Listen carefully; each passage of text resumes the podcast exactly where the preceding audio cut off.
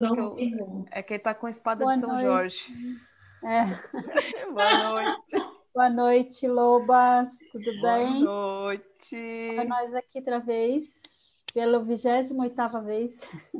Boa é. noite.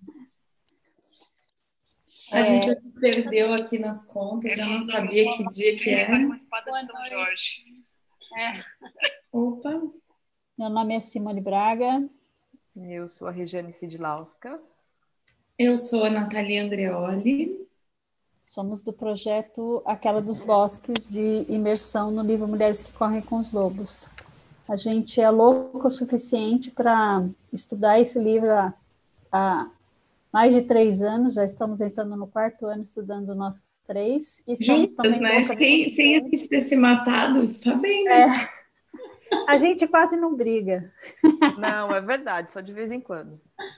É, Só dia 29, que é o dia do tapa na É, cara. é, o dia 29 é o dia que todo pela- mundo pode jogar tudo na cara de todas. É, Às é- vezes, o dia, às vezes o dia 29 é dia 31, às vezes é dia 27, entendeu? Mas assim, fim, do, fim de mês, início de mês, acontecem uma- umas paradinhas assim, né? É, é pra gente recapitular e ver se a gente tá, tá É. aprendendo, tá fazendo a É É para é recasar, né? Recasar ou separar, se for o caso. né? Ah, não, tem que E, recasar enfim. toda, toda, toda, todo dia 29, igual do nhoque. E é É verdade, tem a questão do nhoque da prosperidade, né? Nós nós estamos muito loucas hoje, nós três, né?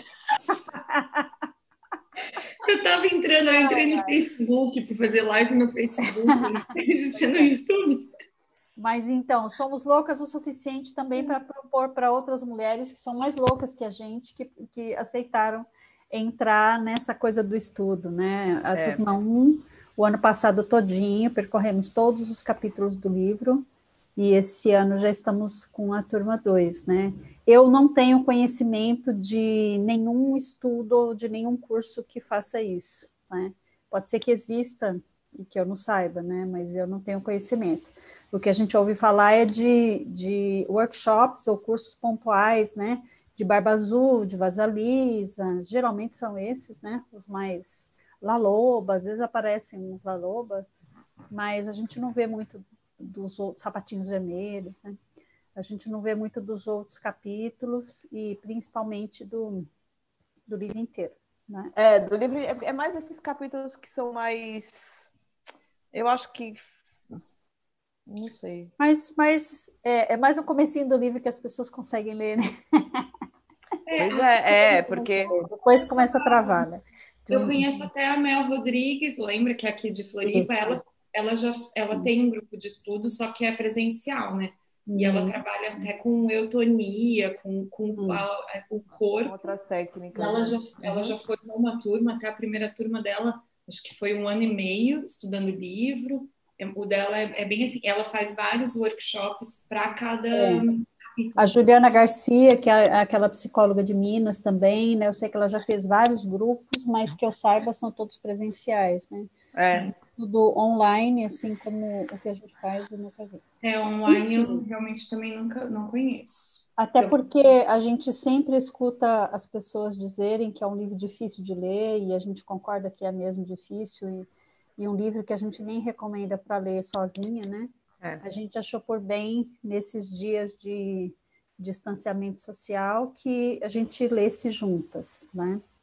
E já chegamos no capítulo 6, começamos ontem o capítulo 6 do Patinho Feio, e hoje a gente vai continuar, então. É, estamos lá na página 200 da edição de 2014 e vamos começar o item A rejeição à criança diferente. Então, nesse capítulo, é, antes, a doutora Estes apresentou, como ela faz em todos os capítulos, né, uma apresentação breve do que, que seria trabalhado naquele capítulo, e apresentou o conto do Patinho Feio. Então, a gente está bem no começo do capítulo mesmo. Vamos lá. A rejeição à criança diferente. Ó, tem um monte de gente aqui falando oi, só pra gente dar um É? Ah, sim. Oi, gente. Beijinho para vocês. Bom ter vocês aqui. a Mari, a mãe da, da Regi, que também é assídua, a Gel, tá aqui. Uhum. Silvinha também, Adriana, Irene, boa noite, Lobas. Boa noite, boa noite. Muito bom saber que vocês estão aqui com a gente. Vamos lá, então. A rejeição à criança diferente, página 200.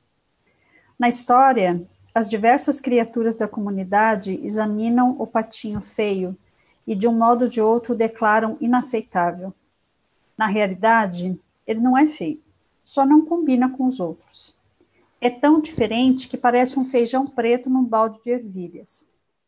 A mãe pata, a princípio, tenta defender esse patinho, que ela acredita pertencer à sua prole.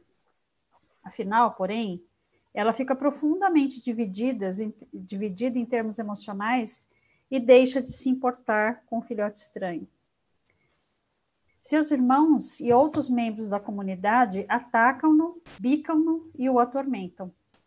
Sua intenção é a de fazer com que ele fuja é aquela coisa que a gente não sabe lidar com o diferente, né? A gente prefere que o diferente esteja é, execrado, né? Deixado uhum. de lado.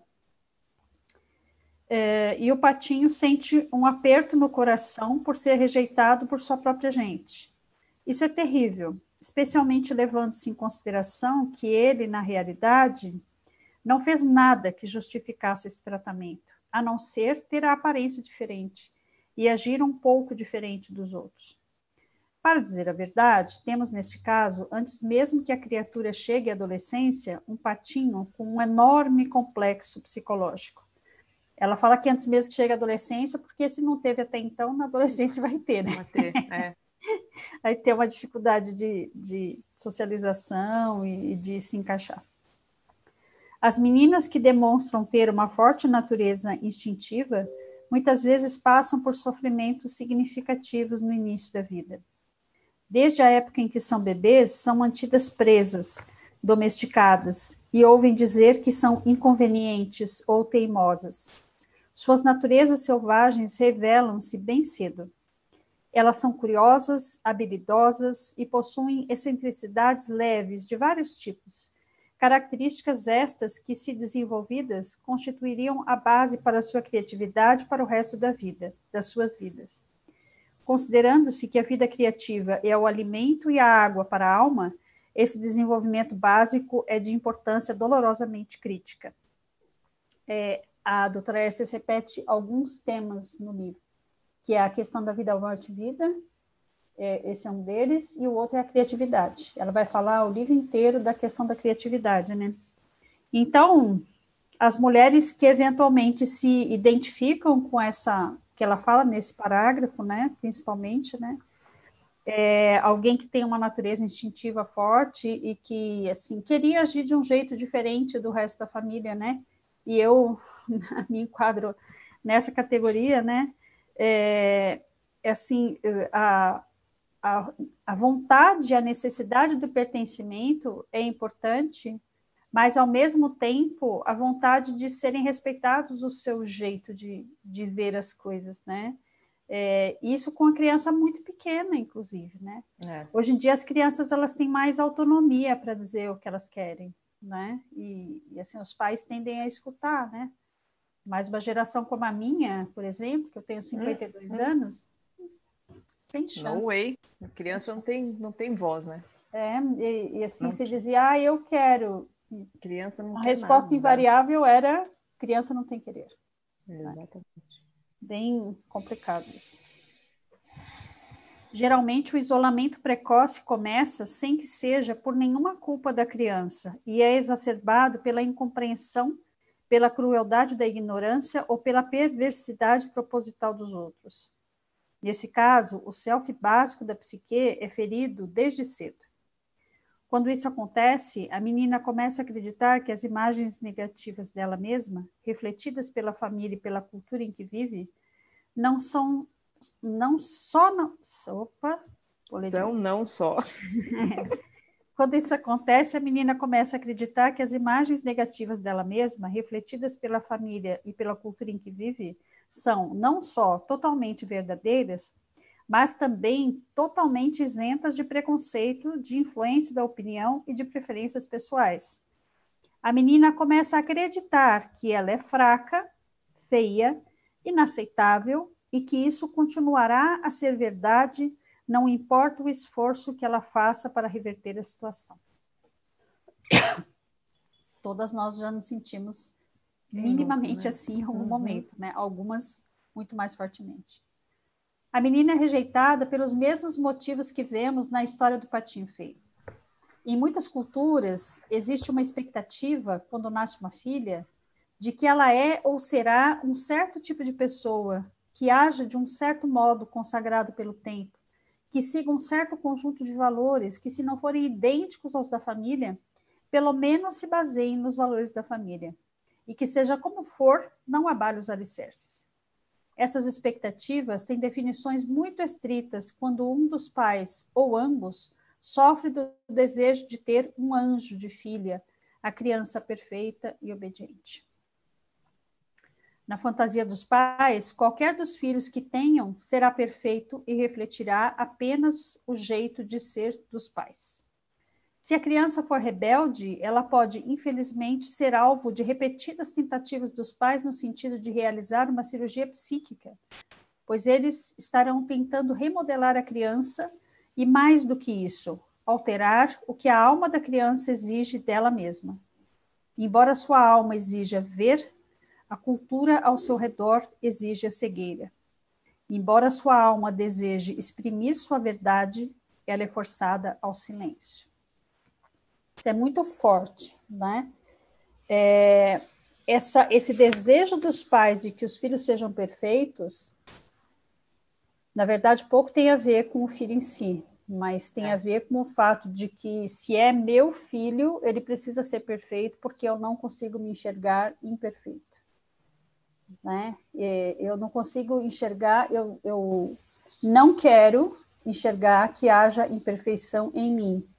E se essa criatura que é meu filho está demonstrando alguma imperfeição, algum comportamento inadequado, é, isso significa que tem algo de inadequado em mim e que passou para ela geneticamente ou da forma que eu estou criando, estou dando exemplo, etc. Né? Tanto que, assim, é, as pessoas que têm um filho é, deficiente de alguma forma, com alguma deficiência, é, às vezes tem muita dificuldade de encarar isso, porque compreende que tem algo deficiente em mim, mesmo que isso não seja necessariamente verdade tem algo deficiente em mim e que eu passei, está retratado nessa criança. É. Né? Por isso que é, é difícil encarar isso. Nem a alma da criança, nem sua psique podem aceitar essa situação. A pressão no sentido de se adequar, seja qual for a definição que a autoridade dê ao padrão, pode perseguir a criança até que ela fuja para longe, para um mundo oculto, ou para vaguear muito tempo à procura de um lugar para se abrigar e viver em paz. Talvez este seja um dos motivos pelos quais as crianças arrumam os amigos imaginários. Né? Que pelo menos tem alguém com quem eu posso conversar que não vai ficar me. De igual para igual, né? É, não vai ficar brigando comigo, me é. julgando e tal, né? Quer ler, meninas, uma de vocês duas? Pode ser. Quer que eu leia? Uhum. Quando a, quando, a cultura... quando a cultura define detalhadamente no que consiste o sucesso ou a perfeição desejável sobre qualquer aspecto, na aparência, na cultura, uh, desculpa, na altura, na força, na forma física, no poder aquisitivo, na economia, na masculinidade, na feminilidade, na atitude de bom filho, no bom comportamento, na crença religiosa, existem ditames correspondentes e tendência à avaliação na psique de todos os seus membros. Portanto, as questões da mulher selvagem rejeitada geralmente são duplas, a íntima e pessoal e a externa e cultural. Cuidemos aqui das, das questões íntimas da pessoa rejeitada, pois quando desenvolvemos uma força adequada, não uma força perfeita, mas uma força moderada e prática, para sermos nós mesmas e para descobrir a que grupo pertencemos, Podemos então influenciar a comunidade exterior e a consciência cultural com, peri com perícia. O que é uma força moderada? Ela é a que temos quando a nossa mãe interior não está 100% confiante acerca do que fazer em seguida. Uma confiança de 75% já serve. 75% é uma, é uma boa proporção. Lembre-se dizemos que uma planta está em flor, quer os botões estejam meio abertos, abertos até três quartos, quer estejam totalmente abertos. Que lindo. É, quando ela está falando aqui no, no, fim do outro parágrafo, né? Portanto, as questões da mulher selvagem rejeitada geralmente são duplas: a íntima e pessoal, a externa e cultural. Aqui no Patinho Feio, a gente vai tratar das questões íntimas e pessoais, né? É, no capítulo dos sapatinhos vermelhos, por exemplo, ela vai falar da questão externa e cultural, né? Quando ela fala da, da adequação, da carruagem dourada, né? Lembra que ela fala bastante da Janis Joplin, uhum. né? Então ela vai falar dessa, dessa outra parte, né? Para você ver que é, é uma sequência mesmo, né? E assim é o que a gente fala sempre, né? Sei lá quantas vezes que eu já li isso, né? Só agora que eu consegui identificar que ela está falando de uma coisa de lá da frente, né? E assim, quando ela fala também dessa confiança de 75%, né? Quer dizer, é, sinto informar, mas muito provavelmente não temos ainda essa confiança de 75%. Então, é algo a se almejar, a, a se conquistar, né? E é uma árdua batalha para chegar até lá. Então, continuemos. A gente de Lauscas até suspirou. Tipos de mães. Embora possamos interpretar a mãe na história como um símbolo da nossa própria mãe exterior, a maioria dos adultos tem agora uma mãe interior, como legado da sua mãe verdadeira. Trata-se de um aspecto da psique que atua e reage de um modo idêntico ao da experiência da infância de uma mulher com a sua própria mãe. Além do mais, essa mãe interior compõe-se não só da experiência da mãe pessoal, mas também de outras figuras maternas das nossas vidas, bem como das imagens da mãe boa e da mãe perversa exibidas pela nossa cultura na época da nossa infância.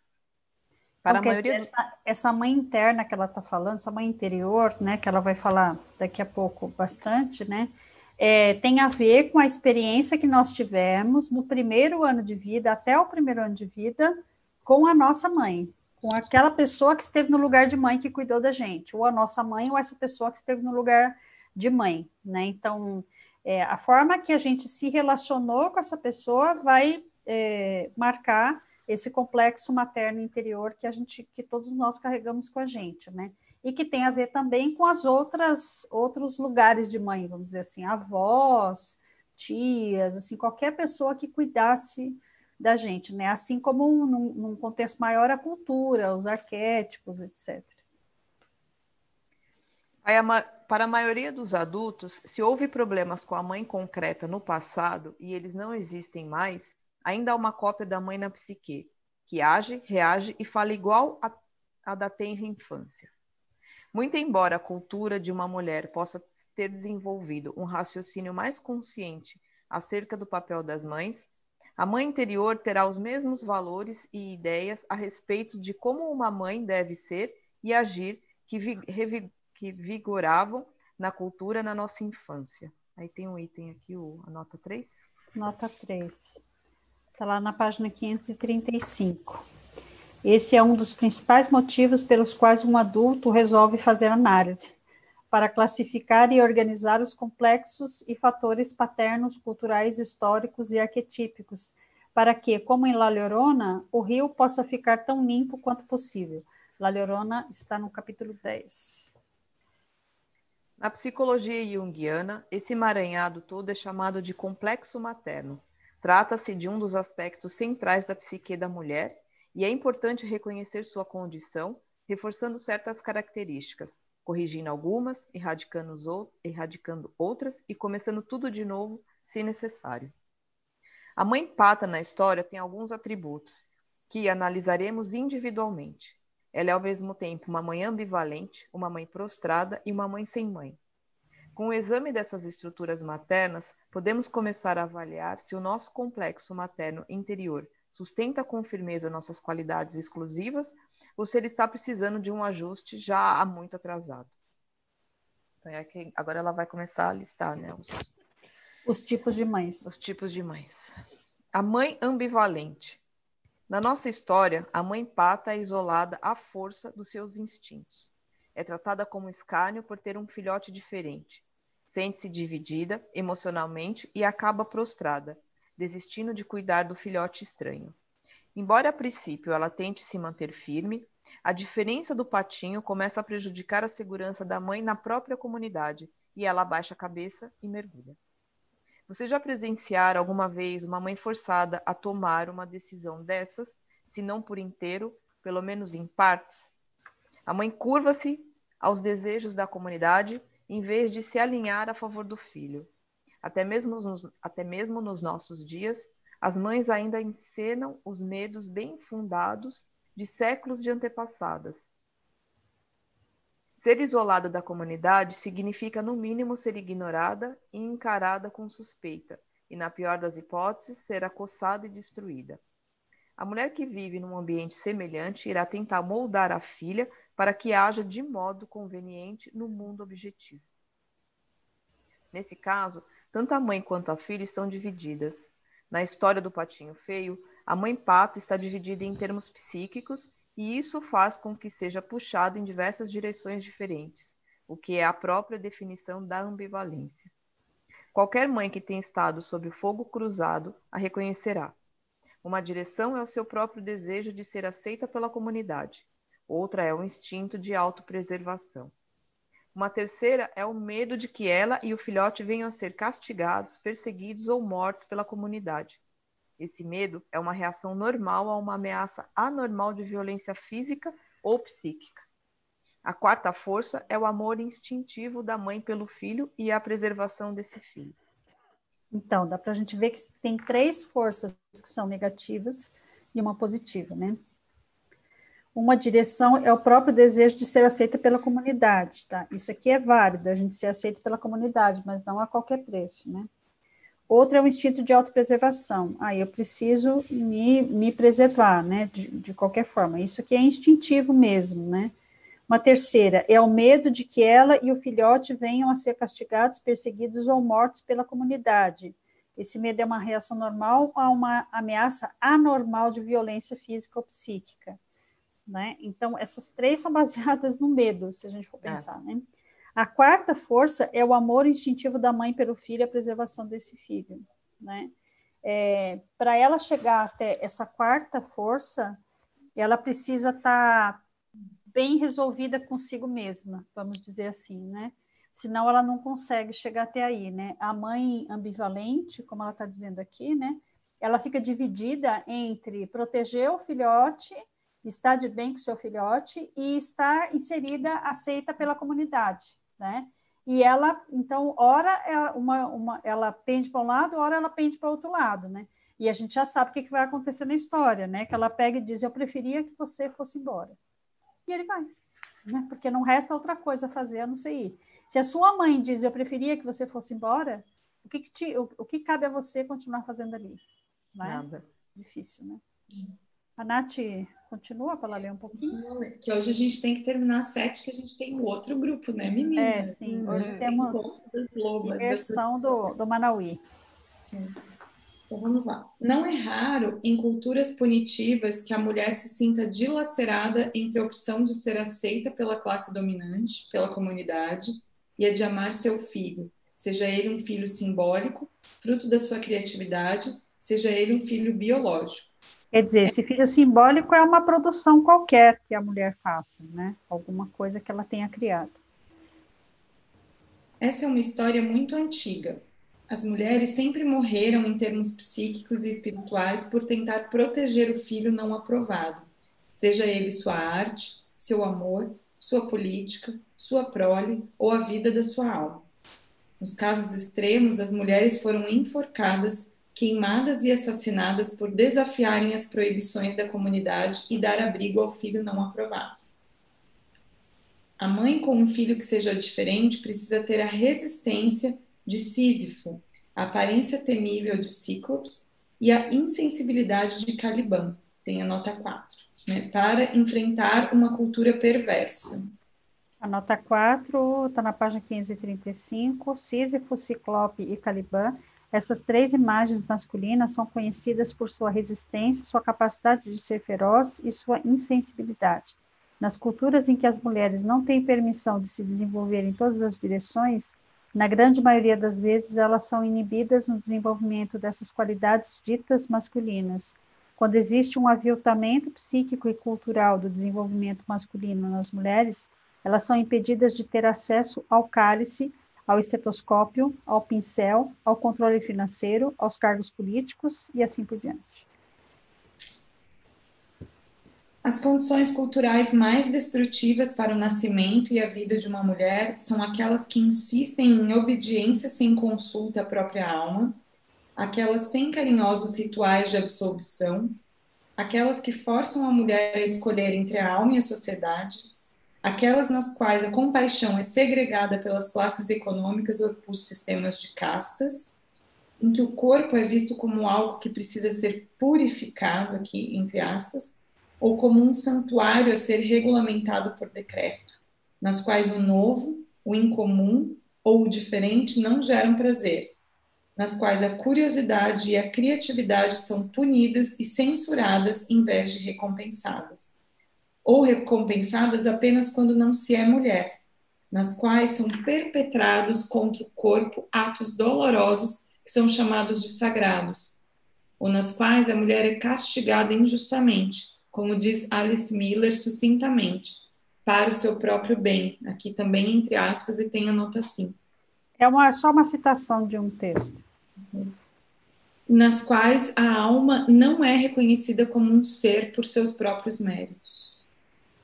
Quando a mulher tem essa imagem da mãe ambivalente na sua própria psique, ela pode se descobrir cedendo com muita facilidade. Ela pode se descobrir com medo de firmar uma posição de exigir respeito, de afirmar seu direito a fazê-lo, de aprender, de viver do seu próprio modo. Quer essas questões tenham origem numa imagem interna, quer numa cultura externa, para que a função da maternidade supere restrições desse tipo, ela deveria ter algumas qualidades ferozes, qualidades que, em muitas culturas, são consideradas masculinas. Há gerações, infelizmente, a mãe que quisesse gerar estima em si mesma e na sua prole precisava ter as qualidades exatas que lhe eram expressamente proibidas: a veemência, o destemor e a aparência atemorizante. Para uma mãe criar um filho que seja ligeiramente ou altamente diferente das necessidades da sua psique e da sua alma em comparação com a corrente principal da sua cultura, ela precisa tomar a dianteira no que diz respeito a algumas qualidades heróicas. Ela precisa ser capaz de roubar essas qualidades, se elas não lhe forem permitidas, abrigá-las, liberá-las na hora certa e defender a si mesmo e aquilo que, no que acredita. Praticamente não existe um meio de preparar a pessoa para isso, a não ser inspirar profundamente para ganhar coragem e agir. Desde tempos imemoriais, o que foi considerado um ato de heroísmo foi a cura para uma ambivalência paralisante.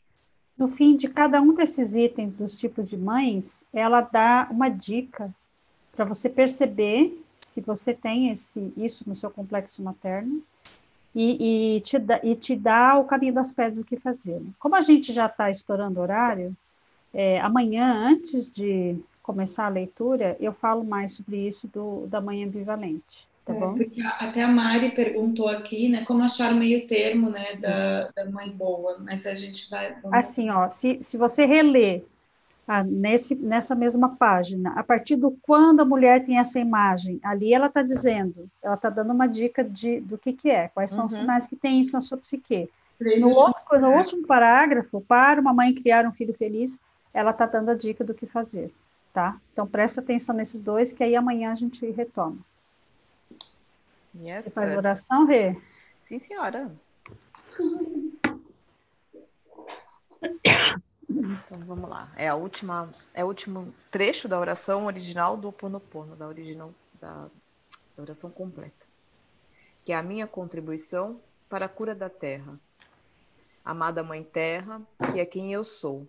Se eu, a minha família, os meus parentes e antepassados te maltratamos com pensamentos, palavras, fatos e ações desde o início da nossa criação até o presente, eu peço o teu perdão. Deixe que isso se limpe e purifique. Libere e cote todas as memórias, bloqueios, energias e vibrações negativas. Transmute essas energias indesejáveis em pura luz. E assim é. E para concluir, eu digo que essa oração é a minha porta, a minha contribuição à tua saúde emocional, que é a mesma que a minha. Então esteja bem e na medida em que você vai se curando, eu te digo que eu sinto muito pelas memórias de dor que eu compartilho com você. Eu te peço perdão por unir meu caminho ao seu para a cura e eu te agradeço por estar aqui para mim. E eu te amo por ser quem você é. Assim seja e assim é. Sim, é. Obrigada, Lobas. Obrigada. Até amanhã. Precisamos sair rapidinho Amanhã. hoje. Eu abro a sala já, pode deixar. Tá bom.